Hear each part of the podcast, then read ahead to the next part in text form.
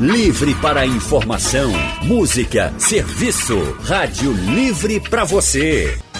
Quando a gente fala de Covid-19, vem logo à mente a dificuldade para respirar, né? Tem gente que tem mais, outros que não sentem tanta dificuldade assim ou não sentem nada, mas de fato o pulmão é um dos órgãos mais afetados num quadro de Covid. E depois que a doença vai embora, podem ficar as sequelas. Por isso, hoje o consultório do Rádio Livre vai tratar justamente sobre essas sequelas pós-Covid para o pulmão. E para conversar com a gente, nós convidamos o pneumologista Dr. Diego Lima. Dr. Diego é médico clínico e pneumologista e atua no Hospital Memorial São José. Doutor Diego, muito boa tarde, seja bem-vindo ao consultório. Boa tarde, Anne. Obrigado pelo, pelo convite, pela disponibilidade. Boa tarde a todos. A gente que agradece o senhor estar aqui conosco e quem também está no nosso consultório de hoje é o médico Murilo Guimarães. Dr. Murilo é médico especialista em pneumologia, professor aposentado de pneumologia da Universidade de Pernambuco e ex-presidente da Sociedade Brasileira de Pneumologia. Doutor Murilo, muito boa tarde também. Seja sempre muito bem-vindo aqui com a gente. Boa tarde, Anne. Boa tarde, Diego. Boa tarde, ouvintes. É um prazer aqui estar com vocês e vamos trabalhar para esclarecer algumas das dúvidas sobre essa pós-Covid, né? Tão falada pós-Covid. É verdade que preocupa bastante, né, doutor? Eu deixa eu convidar já os ouvintes também a participarem com a gente. Quem quiser fazer perguntas, quem teve Covid, quem conhece alguém que teve Covid, que tem dúvidas, participe, mande as suas perguntas pelo painel interativo no site e aplicativo da Rádio Jornal. Tem também o WhatsApp, o número é o 991478520. Ou, se você preferir, você pode ligar aqui para a Rádio Jornal e conversar ao vivo com o doutor Diego e também com o doutor Murilo. Para ligar, o número é diferente, é o 3421 3148. Doutor Murilo, a gente fala muito da variante Ômicron. E a gente está batendo muito nessa tecla, uma variante muito transmissível, mais transmissível talvez que a gente tenha tido. Ela também é muito perigosa para os pulmões? Você quer fazer pergunta? É? Anne, é, na essência, qualquer vírus tem um vírus de, de foco respiratório, tem um potencial de gravidade é, de causar pneumonia e, consequentemente, insuficiência respiratória, entre outras consequências. É, o que a gente tem observado desde dezembro, quando a Omicron chegou por aqui, é que a, os casos graves são infinitamente menor, em menor número do que nas variantes iniciais. Né? É, é, e isso era uma coisa mais ou menos esperada, porque essa variante cedeu espaço de sua é, infectividade, ou seja, de sua é, gravidade da infecção, para poder ser transmissível, né, como se ela tivesse que trocar uma característica por outra. Mas isso não quer dizer que os pacientes não compliquem. É, é muito menos, mas aqui e acolá tem um paciente que apresenta um quadro um pouco, um pouco mais grave. Sobretudo as pessoas que têm comorbidades e comorbidades importantes. A gente tem visto, infelizmente, que os pacientes oncológicos, os pacientes é, que têm algum tipo de neoplasia, algum tipo de câncer, seja ele é, um câncer físico ou um câncer é, do sangue, né, as leucoses, esses pacientes estão com a tendência de complicar mais. É, mas, enfim, graças a Deus, ela, ela é menos complicada, mas não por isso a gente deve lançar, é, abrir mão é, do cuidado, porque ela pode sim complicar, é, e quando complica, complica para valer. O doutor Murilo, só pode ter sequela, ou só corre mais risco de ter uma sequela pós-Covid nos pulmões, quem teve uma Covid-19 considerada mais forte?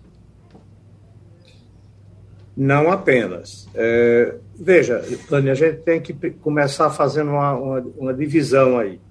É, o grupo de pacientes que já entram na Covid com, com doença pulmonar, né, já eram previamente portadores de doença pulmonar ou são fumantes. Esses, qual, como já são portadores de patologias que, é, em muitos casos, deixam as pessoas já com dificuldade respiratória, qualquer coisa que se agregue vai ser muito mais grave. O cigarro complica sempre, é, até porque mexe na imunidade. Então, esse é um grupo. O outro grupo são as pessoas de pulmão saudável.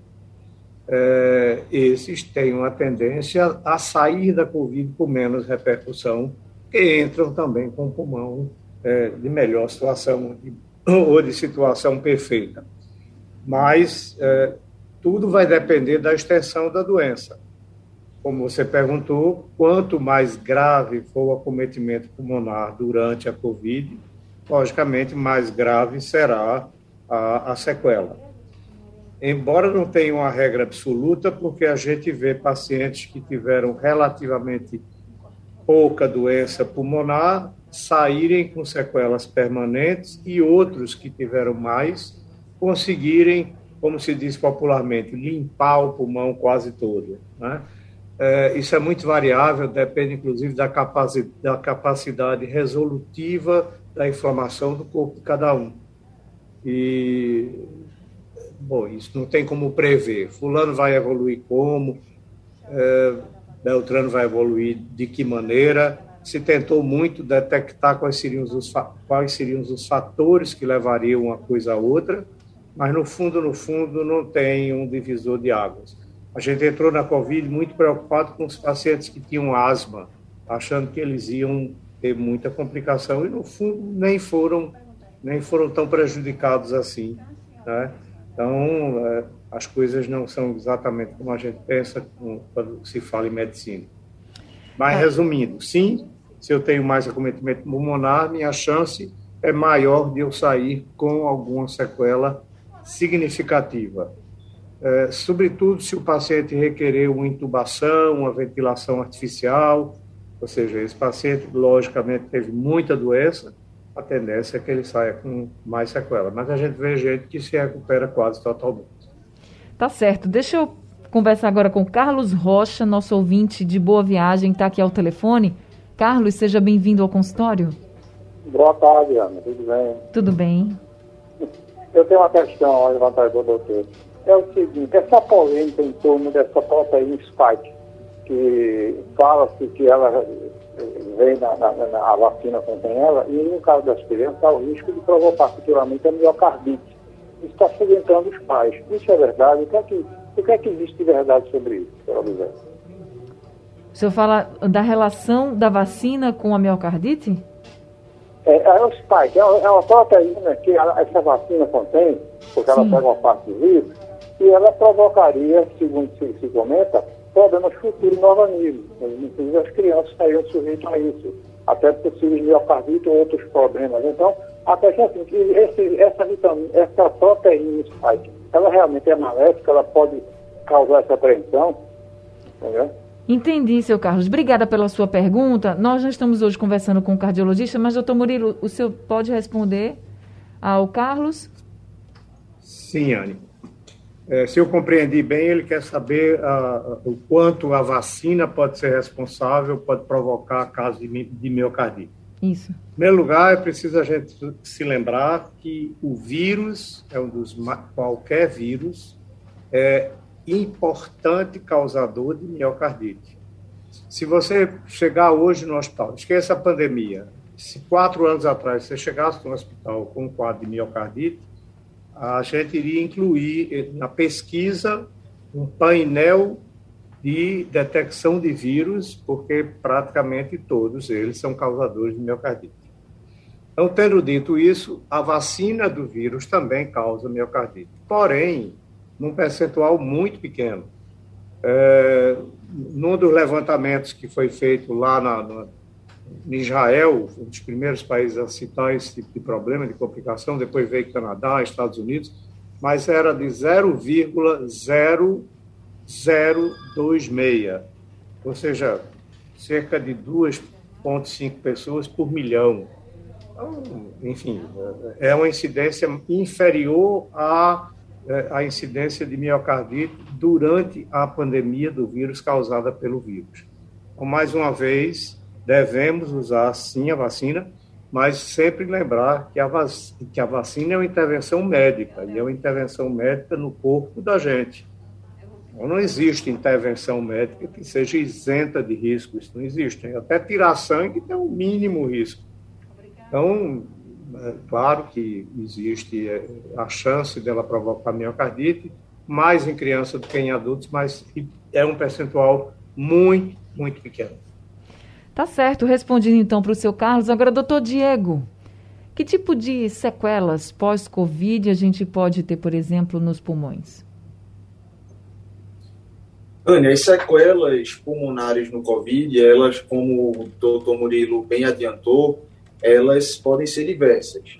Né? A gente não tem ainda, eu diria, até tempo suficiente para estudar, é, para ter estudado como essas sequelas elas podem se prolongar, por quanto tempo elas vão prolongar. A gente vê pacientes que na fase aguda da infecção pelo coronavírus é, desenvolvem doença grave, com necessidade de intubação, ventilação mecânica, e que ali tem uma inflamação aguda e que posteriormente, nos meses que se seguem, eles são acompanhados em ambulatório e a gente vai acompanhando a recuperação funcional desses pulmões.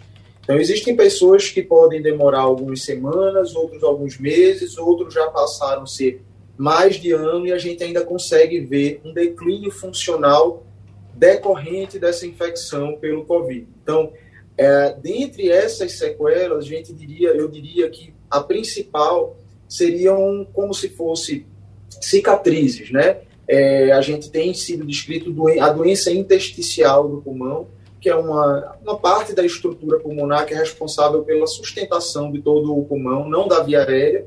Então, entre as vias aéreas, que é por onde o ar vem de fora, entra no pulmão, chega até o alvéolo e sai, existe todo um tecido de sustentação pulmonar, que a gente chama de intestício.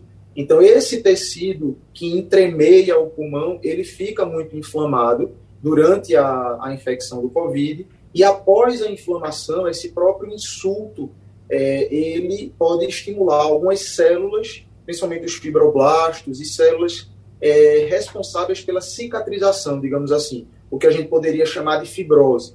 Então, é, um pulmão que desenvolve uma fibrose, e é importante que se diga que a COVID não é a única causa de fibrose pulmonar, mas tem sido estudado, isso agora mais recentemente, nos últimos dois, três anos, é, é, seria talvez a sequela mais, uh, mais importante ou talvez mais relevante, porque à medida que o pulmão ele fica cicatrizado, ele tem muita cicatriz, ele, ele perde um pouco da capacidade de acomodar o ar de maneira mais elástica. Então a gente diria que é um pulmão mais duro, um pulmão que tem uma restrição ao ar. Então talvez essa seria do ponto de vista do parênquima pulmonar, a, a sequela que a gente tem estudado com maior frequência com relação ao Covid.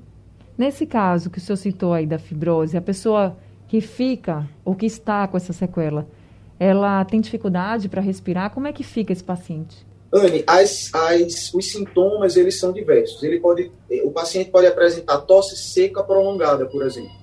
Então ele passou dessa fase aguda do COVID, mas meses passaram, a gente, a gente faz um acompanhamento e vê que, do ponto de vista de imagem do pulmão, a gente vê sequelas radiológicas, às vezes, do ponto de vista funcional, a gente tem, dentre outros exames, um exame chamado espirometria, em que a gente vai é, medir alguns volumes pulmonares e, com isso, a gente vai ver a função do pulmão. A gente também pode ver uma alteração e pode vir desde tosse seca a prolongada né? Aquela tosse que a gente chama irritativa, uma tosse que sempre que faz esforço ela é exacerbada, como também pode passar por uma intolerância aos esforços habituais, né? Ou até mesmo pessoas que antes estavam acostumadas a fazerem determinados tipos de exercício físico ou numa determinada intensidade, elas percebem a redução dessa capacidade, né, e precisam diminuir a intensidade de suas atividades físicas, até mesmo a necessidade contínua de oxigênio. Então, os sintomas eles são muito diversos, eles são muito realmente é, são individuais e, e, não é uma regra, não é uma receita de bolo para todos esses pacientes. Existem pacientes que estiveram bastante graves na fase aguda e que conseguem ficar com resquícios mínimos ou até mesmo sem resquícios. Existem outros que na fase aguda aparentemente não ficaram tão graves, mas que demoram mais tempo para a recuperação completa desses sintomas. O consultório do Rádio Livre. Consultório do Rádio Livre hoje falando sobre algumas sequelas pós-Covid para o pulmão.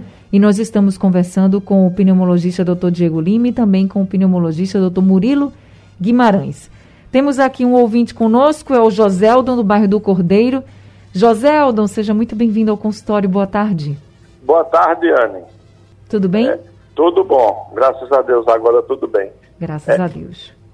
É, tá fazendo um ano exatamente agora, essa semana que eu estava no Hospital Português. É, não cheguei a ficar entubado, mas eu fiquei com 80% dos pulmões comprometidos. E fiquei com a VNI foi muito ruim, muito ruim mesmo. É coisa que só quem passa que sabe mesmo. Aí fiquei, quando saí, é, fiquei fazendo fisioterapia nos pulmões. Até hoje, é, eu sinto que meus pulmões não é a mesma coisa, sabe? Fica, eu sei que tem uma, uma caída aí na, na qualidade. Mas o que, o que me deixou com sequelas foram é, coisas que até hoje eu estou fazendo fisioterapia. Foram os dois ombros, articulações dos dois ombros, dos dois cotovelos, dos dois punhos e das duas últimas vértebras, não sei se são as últimas, são a L3 e a L4 da coluna, que dói bastante e eu, eu faço fisioterapia, já cheguei a fazer infiltrações e tudo isso depois da Covid. Aí não sei se isso são sequelas de Covid também. Então, Aí... deixa eu passar a sua pergunta aqui para o doutor Diego. Doutor Diego? Doutor Diego, tá me ouvindo? Estão conseguindo que... me ouvir? Agora sim. O senhor conseguiu ouvir a pergunta do seu Joseldo? Cons... Cons... Joselmo, não é isso? Isso. Olá, Joselmo. Boa tarde. Eita. Veja só, a gente hoje em dia tem uma entidade chamada nossa, a conexão falhou aqui com o doutor Diego. A gente está fazendo esse consultório pela internet. Conseguindo, conseguindo Diego, me ouvir? Agora estamos lhe ouvindo. Perdão. É, então, José, hoje, hoje em dia a gente tem uma entidade chamada Síndrome Pós-Covid, ou Covid longa, né, que é justamente esse conjunto de dezenas de sintomas, na verdade, que estão relacionados a essa fase tardia do Covid. É, a, para além dos sintomas respiratórios, que incluem é, tanto das vias aéreas superiores, alteração no olfato, alteração no paladar, sintomas respiratórios que a gente já comentou aqui, a gente tem também sintomas musculares, então as dores musculares, a sensação de fadiga, isso é algo muito bem descrito já na literatura no que diz respeito à síndrome pós-Covid. É, tanto as dores musculares prolongadas, quanto também essas sensações que a gente chama de parestesia ou de adormecimento, em determinadas áreas. A gente sabe que o coronavírus ele é um vírus que também traz o que a gente chama de miopatia, que é um, um acometimento ou uma inflamação também na musculatura. Então, na fase aguda da doença, o paciente, não raro, ele perde muita musculatura, perdendo musculatura, há uma sobrecarga articular e esse reinício de reabilitação, ele realmente é algo muito lento e progressivo. Mas, José, o que eu, o que eu poderia lhe aconselhar é não desistir desse processo de reabilitação com a fisioterapia. A equipe multidisciplinar de fisioterapia tem sido, assim, realmente essencial no processo dos pacientes em reabilitação cardiopulmonar.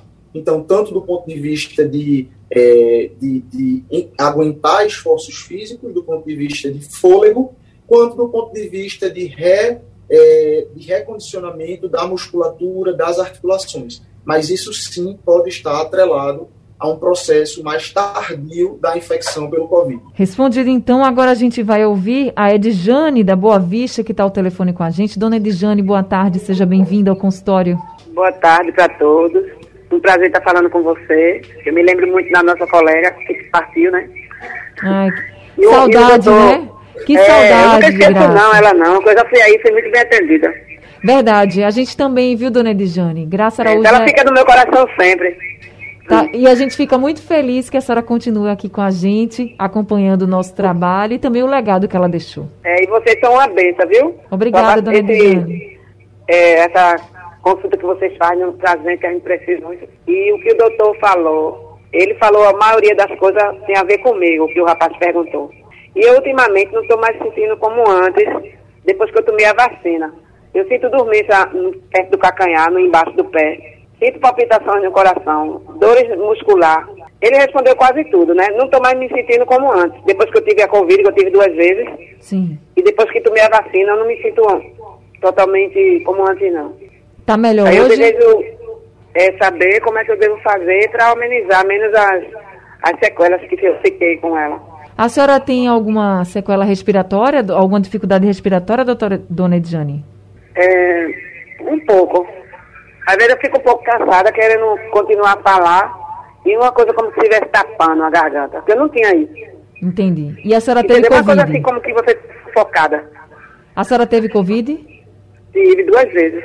Deixa eu passar então aqui o seu caso para o doutor Murilo. Doutor Murilo, cansaço, esse sufocamento também são comuns para quem teve Covid? Ela disse que teve duas vezes. É, dona Diane, é, é, as queixas respiratórias no, no pós-Covid ou na Covid longa, é, elas são as mais comuns, né? É, quando as pessoas têm acometimento pulmonar. Em algumas outras ocasiões, as pessoas que ficam com miopatias, como disse Diego, nós respiramos por conta da musculatura. Se, o- se a gente perder o músculo, os músculos responsáveis pela respiração, nós vamos parar de respirar. O pulmão é um órgão inerte. Então, quando a gente tem eh, comprometimento muscular, eh, a própria respiração fica comprometida por isso. Por outro lado, o músculo doente, ele pede muito oxigênio e, consequentemente, o pulmão é quem tem que dar o oxigênio, fica sobrecarregado. Então, pode existir isso como parte de sua própria queixa aí de uma certa miopatia.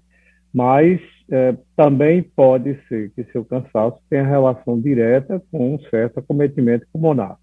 Você pode resolver, você pode saber disso indo a um pneumologista, fazendo exame, fazendo uma imagem de pulmão, não diria nem para fazer uma tomografia, hoje a gente toma muito cuidado com excesso de tomografia por conta da própria alta radiação que o exame tem, mas uma simples radiografia, um exame físico e um exame de espirometria, como já foi mencionado por Diego, que é um teste de capacidade respiratória, pode identificar se você tem, se você ficou com algum tipo de sequela especificamente do pulmão e se esse, essa sequela é tratável e como seria tratável, tá?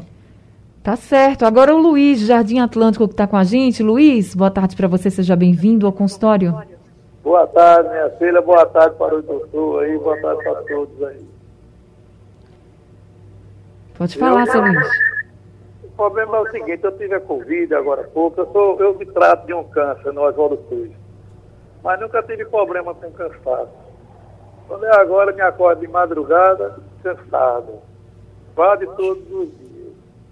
E minha esposa está com outro problema, essa tosse seca que foi comentada aí agora há pouco. Sim. Sou problema de câncer, sou diabético. Queria ver se tem uma solução para essa minha situação. Para o cansaço e para a tosse, o senhor fala, né? É, exatamente. O senhor já, depois que passou essa Covid, o senhor foi avaliado por algum especialista que diga assim que o senhor esteja com uma sequela da Covid? Não, não foi avaliado ainda não. Tá certo. Doutor Murilo, o que a gente pode dizer? Ele se trata de um câncer, né? E teve a Covid-19. O senhor falou desses pacientes que têm mais riscos, por exemplo, que estão em tratamento, que estão enfrentando outras doenças e acabam sendo ainda mais vulneráveis a possíveis problemas futuros. Nesse caso, o que, que os pacientes podem fazer até para amenizar esses sintomas? Anne, mais uma, mais uma vez, é, é, eu volto para a pergunta anterior. Ele precisa de uma avaliação clínica para se tentar identificar se houve alguma repercussão do vírus e qual foi essa repercussão, para que se possa tratar, é, se estabelecer um, um, um tratamento específico para isso aí. É, aparentemente, pelo que eu compreendi, ele não teve uma Covid grave. Né? Então, isso que eu falei com relação ao paciente oncológico é bom que fique claro, eles complicam mais no momento agudo. Tá? E, consequentemente, e, consequentemente, se eles complicam na fase aguda, claro, tem mais chance de ficar com sequelas do pulmão.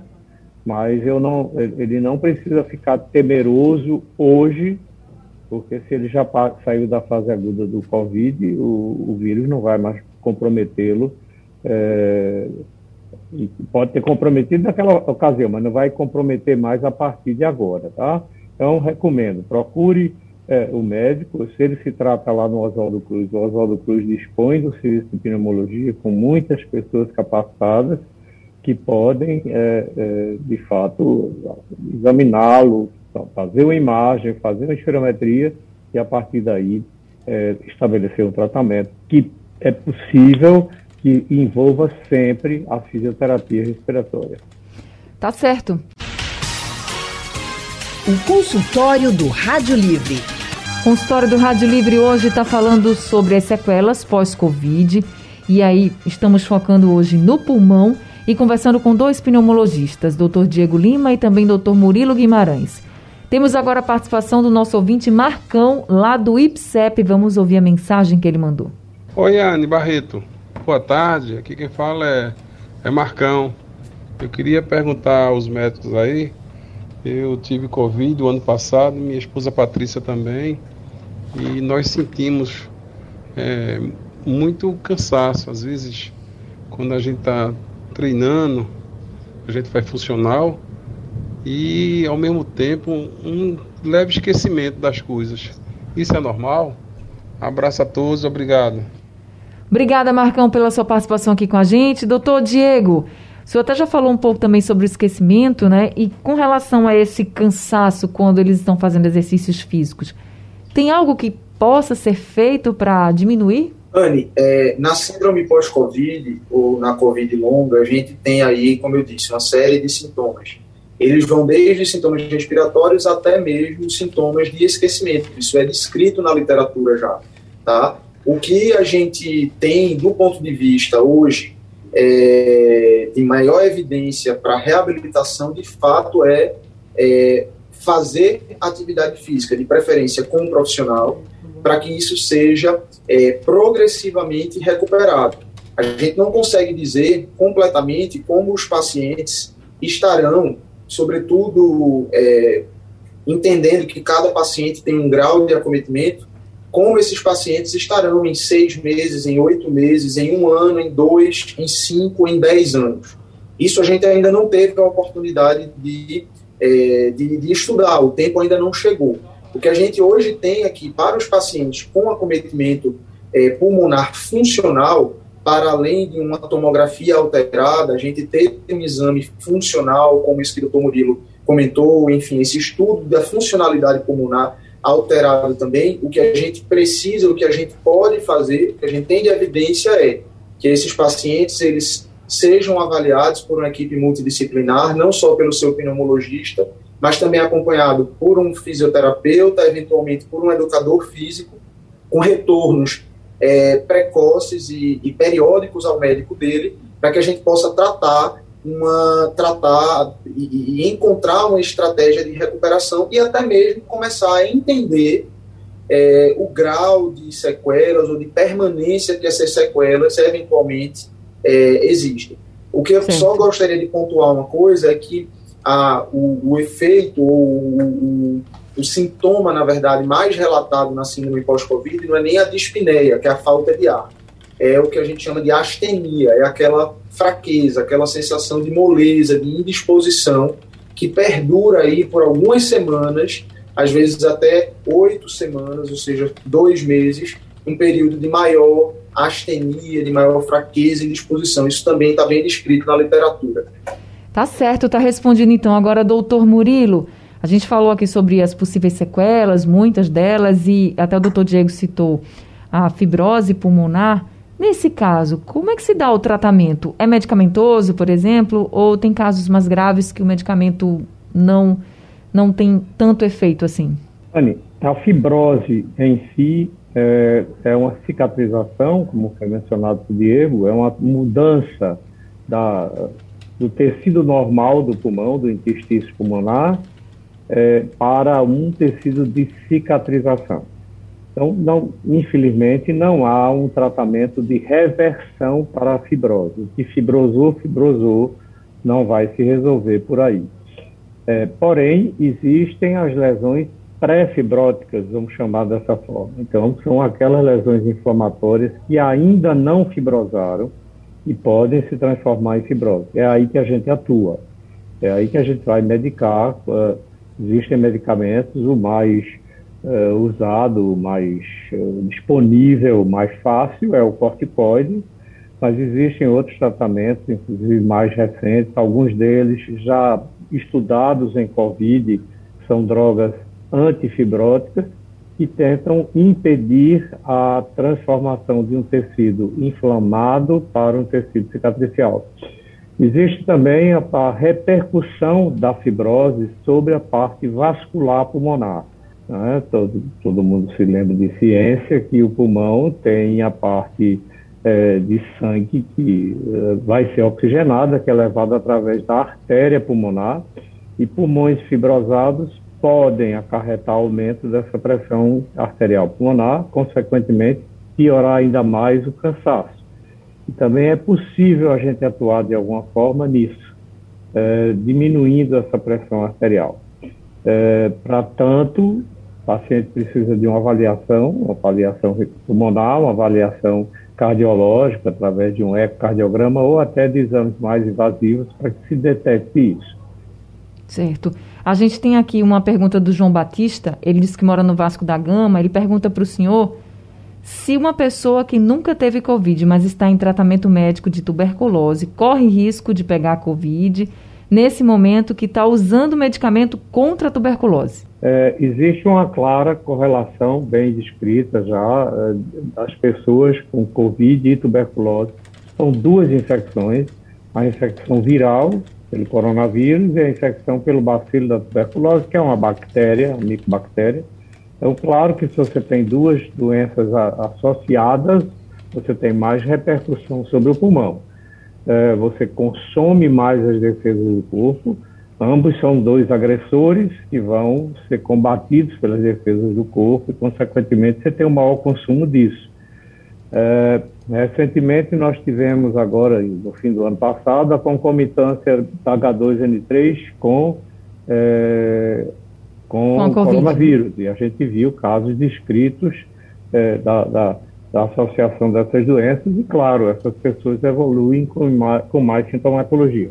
Então, respondendo objetivamente a pergunta dele, tem mais risco de pegar? Infelizmente, sim, porque você já tem um pulmão eh, agredido pelo, pelo bacilo da tuberculose, que, consequentemente, é, é uma porta de entrada para outras infecções, e, repito, você está consumindo parte das defesas na, na briga com esse bacilo. Portanto, cuide-se, cuide-se. O cuidado é máscara, distanciamento físico e vacina. E vacina. Esse é o time da defesa para não ter Covid, tá? É isso, gente. Doutor Murilo, muito obrigada por esse consultório, pelas orientações e esclarecimentos que o senhor trouxe aqui para a gente, viu? Uma boa tarde para o senhor. Muito obrigado, Ana, a você e, aos, e boa tarde aos ouvintes. Seja sempre muito bem-vindo aqui com a gente. Muito obrigada também, doutor Diego Lima, por esse consultório, por todas as orientações que o senhor trouxe para a gente. Obrigado, Anne. Obrigado, doutor Murilo, por compartilhar o tempo e sempre à disposição. Seja também sempre muito bem-vindo aqui com a gente. O consultório do Rádio Livre acabou. Obrigada também a todos os ouvintes. O Rádio Livre de hoje também fica por aqui. A produção é de Gabriela Bento, trabalhos técnicos de Sandro Garrido, Emílio Bezerra e Henrique Dias, no apoio Valmelo, no site da Rádio Jornal Isis Lima e a direção de jornalismo de Mônica Carvalho. Vem aí o balanço de notícias com Ciro Bezerra. Uma boa tarde para todo mundo e até amanhã. Sugestão ou comentário sobre o programa que você acaba de ouvir, envie para o nosso WhatsApp 99147 8520.